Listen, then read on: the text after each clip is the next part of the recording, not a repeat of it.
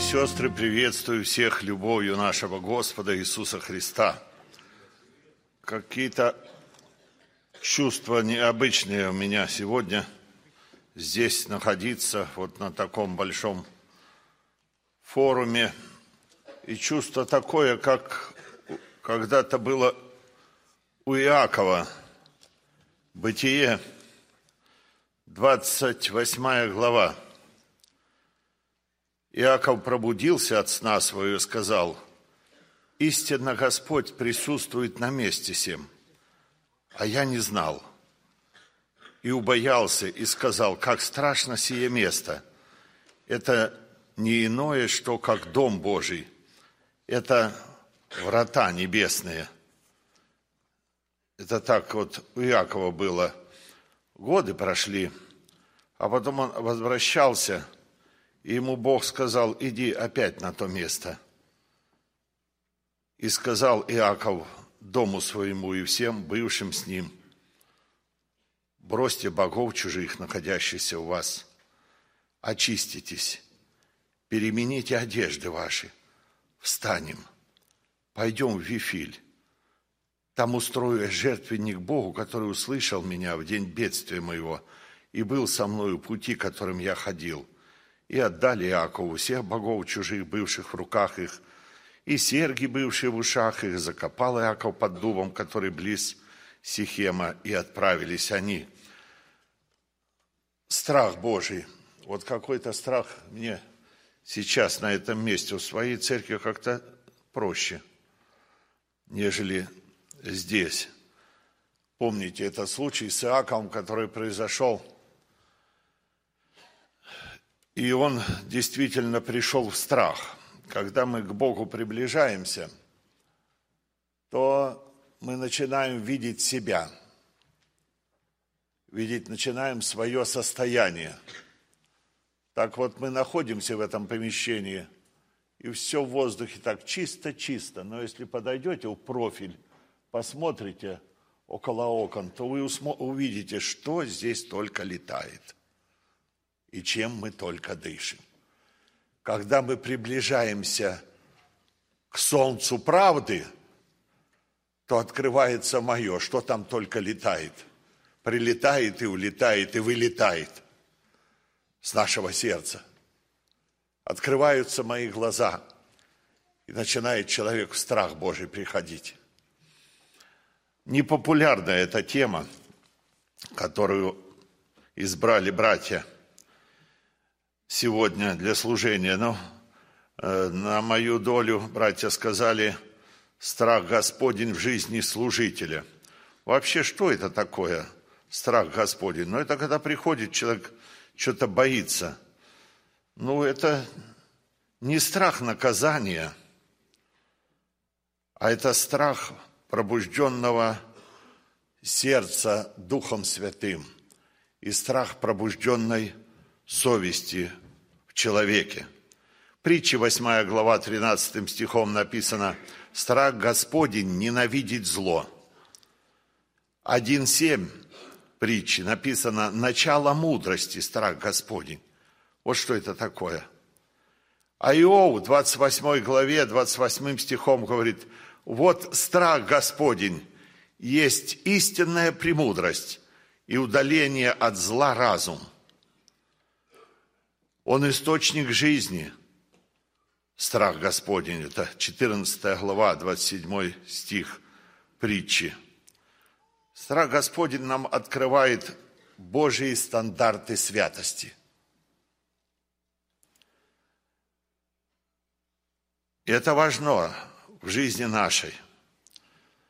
В человеке страх Господень, когда он есть и не просто есть, а когда он руководит человеком, то он ведет человеку к высшей степени почтения и благоговения пред Богом. Это вот кратко, что такое страх Господень. Но какой путь к страху Господню? Тоже в Слове Божьем написано, 22 глава притчи, 4 стих. «За смирением следует страх Господень, богатство, слава и жизнь.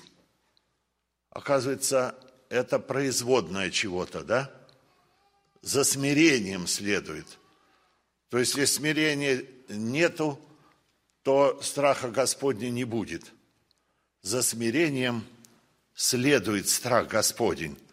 Страх, э, смирение, оно производит страх Господень в человеке. Ну и также плоды страха Господня. Результат какой, когда человек имеет страх Господень. Что еще хочется сказать, что не всякий, имеющий страх Господень, боится Господа. Мысль улавливаете? Я имею страх Господень, да? Но я его не прислушиваюсь. Я не поступаю так, как он мне велит. На что это похоже? Я сравниваю так. Вы все на машинах ездите. У вас загорелся чек-инжин, да? Лампочка говорит, тебе надо масло поменять, тебе надо что-то сделать. Я игнорирую. Ну, чтобы она не горела, я могу черной лентой ее заклеить. Или вообще вырвать эту лампочку. Лампочка – это страх Господень, который мне говорит, что мне надо сделать. Или что мне можно делать, или что нельзя делать. Она горит. Она мне говорит, но я вправе выбирать, как мне поступать. Отреагировать вот на этот зов или не отреагировать что-то предпринимать или не предпринимать. Это уже выбор как раз человека. И вы знаете, у Библии есть такие примеры, когда человек, одни реагировали на это, другие наполовину, а третьи игнорировали. В этом примеры библейские есть.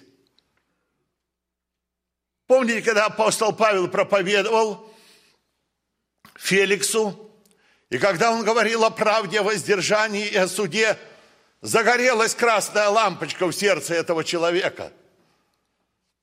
Колено задрожали, я так представляю, потому что написано, он пришел в страх. Писание так говорит.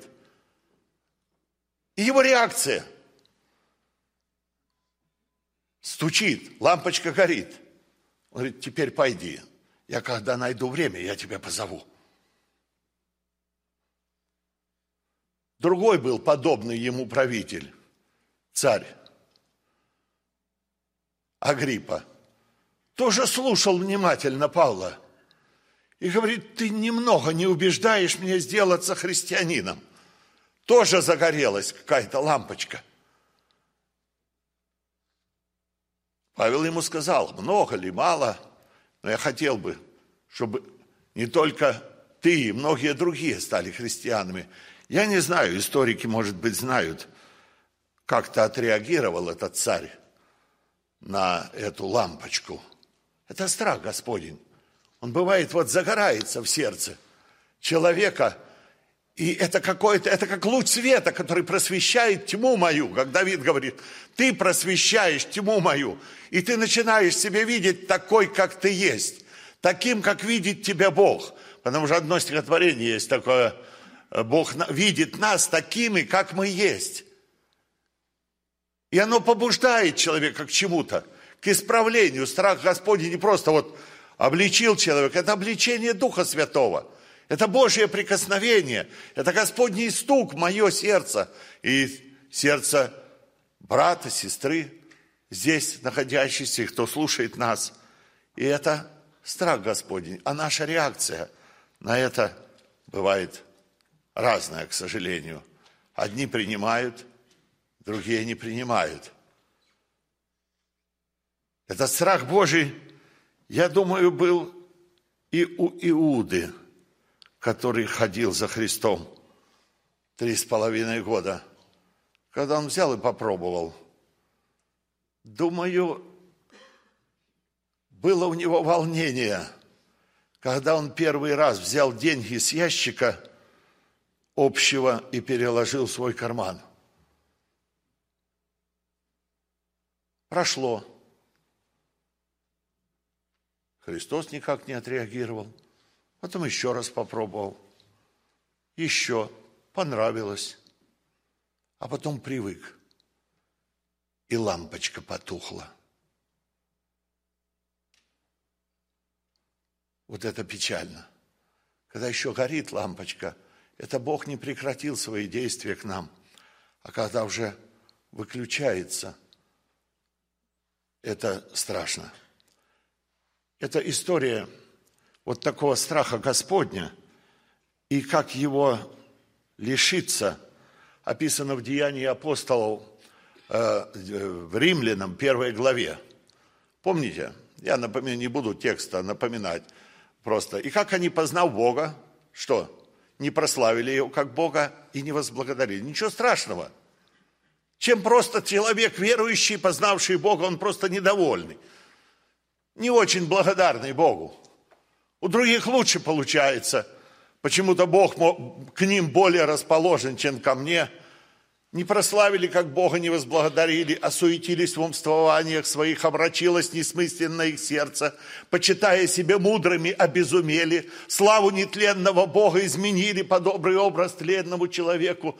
И, и дальше, дальше в наклонной, почитайте эту главу, сползает человек по вот этим ступеням, но еще на всех этих ступенях есть какая-то остановка, кончается печально – и как они не искали Бога в разуме своем, это там же написано, предал их Бог превратному уму делать непотребство. Лампочка тухнет. Они знают праведный суд Божий, что делающие такие дела достойны смерти, однако не только делают, но и делающих одобряют. Сами делают и делающих одобряют. Печально. А страх Господень был – Лампочка эта горела. Она ждала нашего отклика на этот зов. Бывает трудно человеку решиться. Помните, многие уверовали, говорит, но ради того, чтобы не быть отлученными в синагоге, они не исповедовали и возлюбили более славу человеческую, нежели славу Божию. Были такие наполовину как-то. Мне интересный э, случай из Ветхого Завета. Это когда Нейман, помните, пришел, исцелился. Ну, он хотел уйти, потом все же его уговорили, он окунулся в Иордане, исцелился от проказа, вернулся к Елисею. Говорит, давай я земли возьму, сердце загорелось для Бога. Он говорит, я знаю, что есть только один истинный Бог, которому надо поклоняться. Но вот одно меня Помните, что было одно это? Он Елисею говорит, совесть пробужденная, она открыла ему, сердце пробудилось, страх Божий есть в нем, но силы не хватает полностью поступить по страху Божию. Он говорит, ты знаешь, царь сирийский, он в дом Римона пойдет, и когда он там будет поклоняться, он опирается на мою руку, и мне там надо поклониться. Вот да простит меня Бог за это вот этого не могу я переступить. Понимаешь, если это я переступлю, то я уже министром обороны не буду в Сирии. А все же министром хочется быть. Ничего ему Елисей не сказал.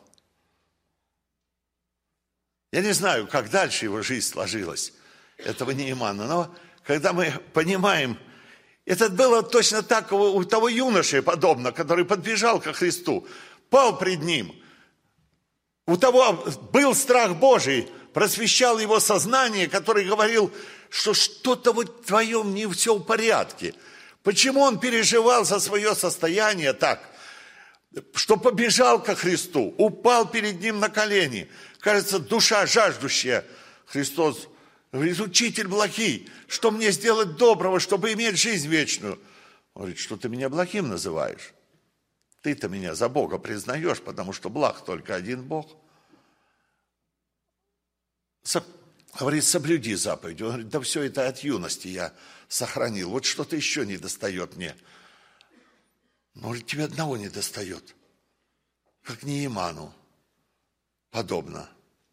Ты иди, говорит, продай, раздай нищим, и будешь иметь сокровище на небесах. Развернулся и отошел с печалью.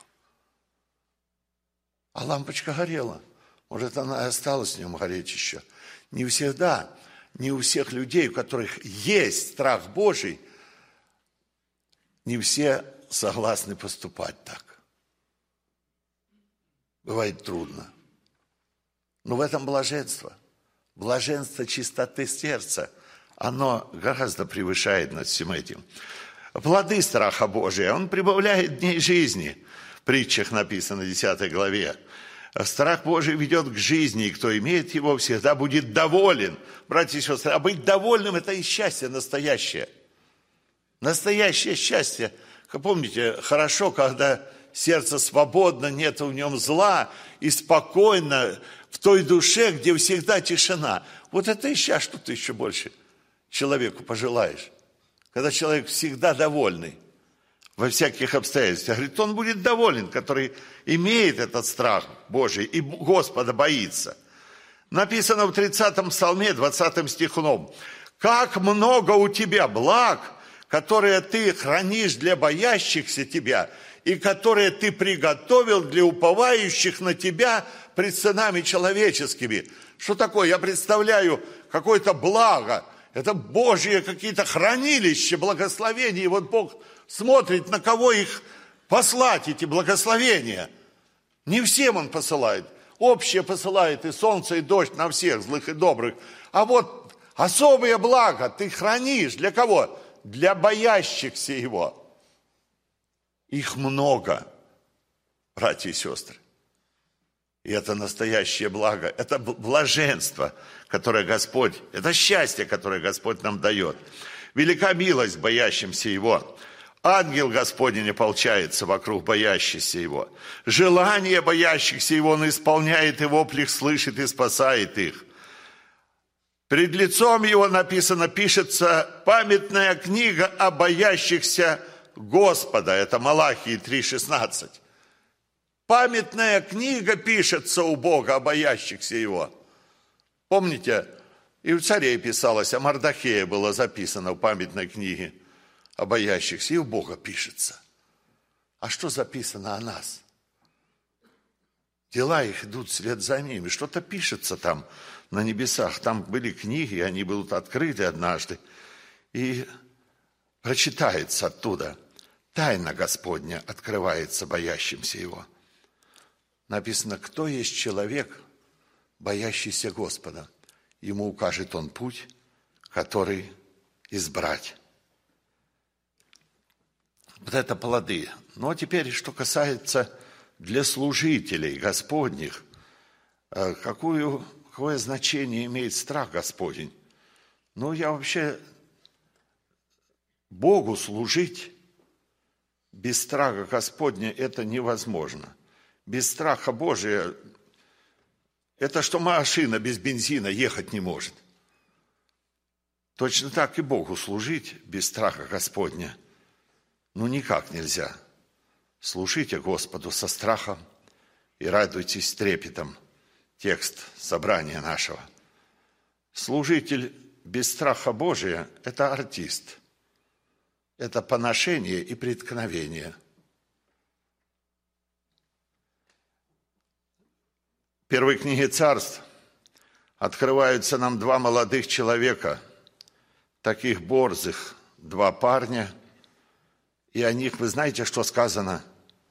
Они были люди негодные, они не знали Господа. Это первое царство, вторая глава, с 12 стиха.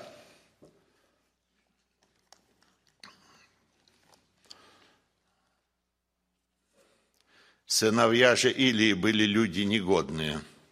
Они не знали Господа. 17 стих. «И грех этих молодых людей был весьма велик пред Господом, ибо они отвращали от жертвоприношений Господу» и 30 стих. Это служителей касается. И Бог говорит отцу их, первосвященнику. Посему так говорит Господь Бог Израилев. Я сказал тогда, дом твой и дом отца твоего будут ходить пред лицом моим вовек. Бог говорил ему. Ну теперь, говорит Господь, да не будет так ибо я прославлю прославляющих меня, а бесславящие меня будут посрамлены. Вот такое печальное состояние оказалось у этих людей. Я не буду повторять, что эти люди делали. Вы знаете, читающие Библию помнят, что они делали и отвращали людей от жертвоприношения. Страха Божия не было, а служение совершалось все по расписанию. Священники без страха Божия отвращают людей от Бога. Вспоминаю, рассказывал один брат историю такую. Это служителям, ну и всем, может быть, полезно. В одной из областей был старший пресвитер пожилой, ну, совершал служение, вместе с ним э, сопровождал его и на машине, возил его секретарь, который был во всем курсе всех делов его, всякого служения, и церкви знал, и пресвитеров по области знал. Ну и вот подходит время э, пресвитерского совещания, и этому пожилому брату э, предстоит передать служение. Ну, этот секретарь его и водитель, он способный был, проповедник тоже, не знаю, был ли он служителем, видимо, был он тоже уже служителем. Но он сам себе думал, ну а кому он еще передаст? как не мне. Я знаю церкви, в курсе всех дел, знаю, как это, что делать. Но на удивление, когда было отчетно выборное собрание, и вдруг этот пожилой брат не его предлагает, а другого брата. И как заскребло это в сердце его. Он этого не ожидал. Он думал, что ну, по всему видно, что тут Другого нету, как только мне тут быть. А он этого не ожидал. Горечь запала. И такая горечь, как когда-то у Саула, когда женщины пели, пели песни. Давид, Саул победил тысячи, а Давид десятки тысяч. Вот такая горечь этому брату, служителю Божию. И до того она, он дал ей место, и до того она стала его съедать, что он делает. Все документы в него. Он берет в приходных ведомостях этого, у старшего пресвитера была касса, кое-где нолики добавил. Понятно? Приходных ведомостях. Ну и когда ревизионная комиссия стала проверять этого брата пожилого кассу, а он спокоен, знает, что все нормально там – Ему говорят, брат, ну тебе там 10 тысяч недостача. Он говорит, как недостача? Ну так. Он говорит, проверьте, братья, все вроде нормально должно быть. Проверяют, да, 10 тысяч недостача. Он пошел домой. Я не знаю, спал он, не спал, но ночью Богу душу отдал этот брат. Сердце схватило и умирает. На утро этот секретарь узнает, что случилось. И вот тут страх Божий просветил. Было время, когда он его заглушил, вот в сердце своем, не подавил вот эту зависть, дал ей место – просвещает его, что ж ты сделал? Ты же человека убил ноликами, который никаким боком к этому не причастен делу, который честно Господу старался служить. Совесть пробуждается, бежит к братьям. Братья, грех на мне, так и так, так. Братья говорят, ну что, брат, я уже не помню, отлучали его, не отлучали. Но человека нету. Страх Господень можно заглушить в себе и попрать. Но были такие Самуилы там, там же, при этой же Скинии, где служили Офни и Финиес, которого, на удивление, мама отдала маленького еще, и он там служил. И к нему никакая грязь это не пристала. Я думаю, вот в такое состояние ни один бы из родителей, я в том числе, не отдал бы вот такую школу своего сына, когда посмотрел бы подлинные дела этих молодых людей, а он каждый день с ними сообщается. Ну, мы же прекрасно знаем, что если сообщаемся, какое будет, от кого, с кем поведешься, от того и наберешься, да? Но он страху был научен. Придите, дети, страху Господню научу вас. В это детское сердечко был привит страх Господень, вложен отцом и матерью, и на него не повлияло. У него была эта иммунитет этот, прививка это сделан против всей этой нечисти. Это надо сделать, родители, детям своим. Прививайте страх Господень, сами ходите в страхе Господнем. Я не знаю, как мои родители мне вложили, вот, уж откровенно говорю, восьмой класс, иду со второй э, смены, э, во вторую смену ходили со школы. Ребята в снегу катают этих девчат, они визжат, значит, снегом ума. Стою я вот, я не каянный был, никакой я, ну, да, сын верующих родителей. Не могу я ее вот в снегу катать. Что они мне вложили? Я не мог черным словом сказать или грязным словом сказать. Вот что-то они мне вложили вот в это, в, жизни Бог миловал, что мои уста не произносили этого. У другом был грешен. Но вот что-то вложили по тем важным моментам жизни, где нужен страх Божий. Придите, дети, страху Господню – научу вас.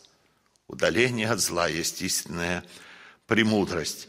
Были такие и Надав, и Авиуд, которые приносили в храм чуждый огонь, которые сами были пьяные в то время. Это Левитам, 10 глава описывает за священников. Со священников взыщет Господь за неисправность во святилище. На священниках ответственность отличать чистое от нечистого – а тут священника ищут ведения, мы вчера слышали. А в Новом Завете сказано, как обязанные дать отчет, братья, служители на нас этот отчет, не просто за себя и за церковь, что мы приносим в церковь.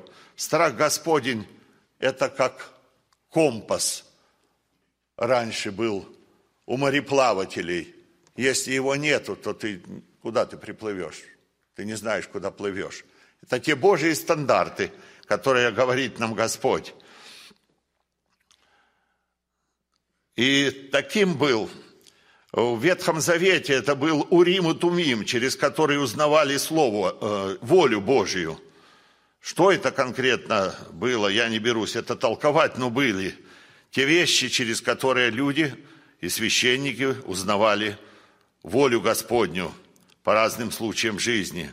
Был такой муж Божий Моисей, который имел страх Божий и верою отказался называться сыном дочери фараоновой, заступился за еврея, за девушек заступился один. Я не помню, сколько тех пастухов было, которые обижали этих девушек, уже это уже в пустыне. А потом за народ не раз заступался – кратчайшим его Библия называет. 250 священников восстали против него однажды, а ему нужно было стоять, иногда стоять одному, заступаясь за все общество израильского. Знаете, сейчас мы христианство под культуру подгоняем – и Библию под себя. Как когда-то царь посмотрел дамасский жертвенник, ему красивее он показался. Священнику говорит, ну-ка убирай это медное море, жертвенник сдвигай, став-ка ты вот тот по образцу. Срисовал он его и ставит священника. Куда деваться? Царь же приказывает. Священник, а ты ж поставлен волю Господню – возвещать народу и царю, если это надо. Таким священником был Иоанн Креститель, который в верблюжьем волосе одежду носил, в пустыне жил. И написано, царь Ирод боялся его. Вот это аскетический человек живет в пустыне, ничего не имеет. И царь, у которого вся власть, боялся его. Страх был перед этим человеком, потому что у Иоанна Крестителя был Божий страх. И он волю Божию возвещал. И даже тем, которые приходили в человеческий страх, разный страх, смотрите, бежали креститься к нему тоже. А помните, он их прогонял. Если бы такой миссионер сейчас у нас появился, мы бы его сняли, наверное, сразу. Люди, жаждущие, идут к тебе, а ты их прогоняешь.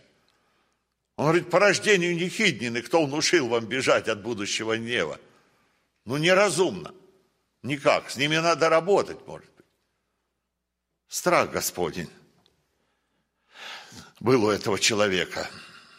Но вы знаете, что еще сейчас бич времени церквей наших – это равнодушие, безразличие. Это когда мы привыкаем ко всему. Привыкаем мы к собраниям, привыкаем к хлебопреломлению, привыкли мы ко Христу, привыкли к Библии, и оно не вызывает у нас трепета вот этого чувств, вот этих страха Божия. Мы привыкли просто, рутинная жизнь, когда она повторяется, она уже, когда мы смотрим на цветы кругом, и мы их каждый день видим, ну, они уже не вызывают у нас каких-то чувств, правда? Так мы ко Христу привыкли. К служению привыкаем. И оно становится машинальным, обычным, формальным, не имеющим духа жизни. Сон мне приснился, да простят мне все благоверные. Сон рассказывай, как сон. Сижу под Пасху года два или три назад, проповедь готовлю, ночью уже. Сидел, сидел и заснул, лег спать снится сон. В собрании нашей церкви стоит гроб, похоронное служение. Я вроде руковожу этим служением, значит, ну, все по программе, там пение поется. Вдруг покойничек так поднимается и садится в гробу. Ни у кого не вызывает удивления. Тут рядом сидящий его говорит, ложись, ложись обратно. Значит, ну, покойник лежит, лежит ну, неудобно, видимо, ему лежать. Потом он все же решается, вылазит с гроба и пошел вот так на выход. Ко мне подходит ответственный за дежурный, говорит, Сергей Петрович, ну что это творится? Собрание, порядок нарушается, что покойник поднялся с гроба и пошел. Я просыпаюсь. Стал думать. Да, даже под Пасху, воскресенье Христово – все по программе должно совершиться там, сделать все по плану. Никого не удивило, что он встал и пошел, а удивляет и расстраивает то, что порядок нарушается какой-то наш. Вот от чего расстраиваемся мы.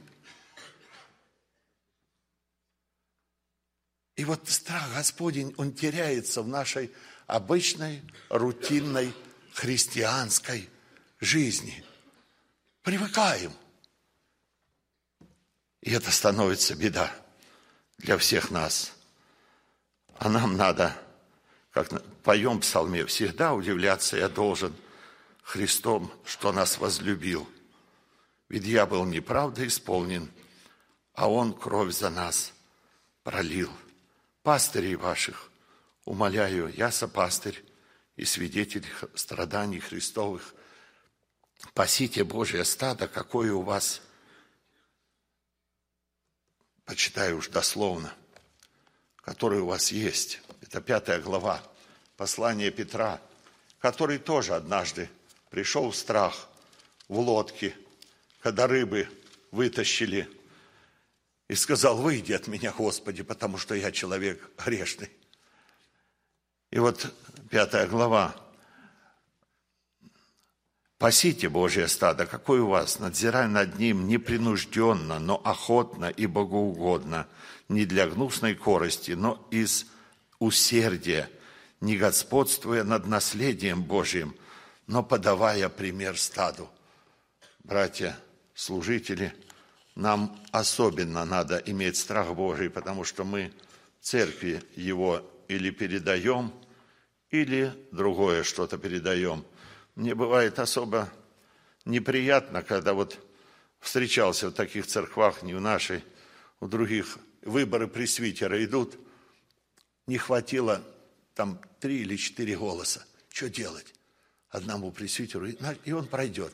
Тут же на машину садятся и поехали скорее голоса искать, чтобы набрать, чтобы прошел пресвитер-то. Бабушек, которые не, поси... не были на собрании. Братья мои возлюбленные, разве это путь Господень?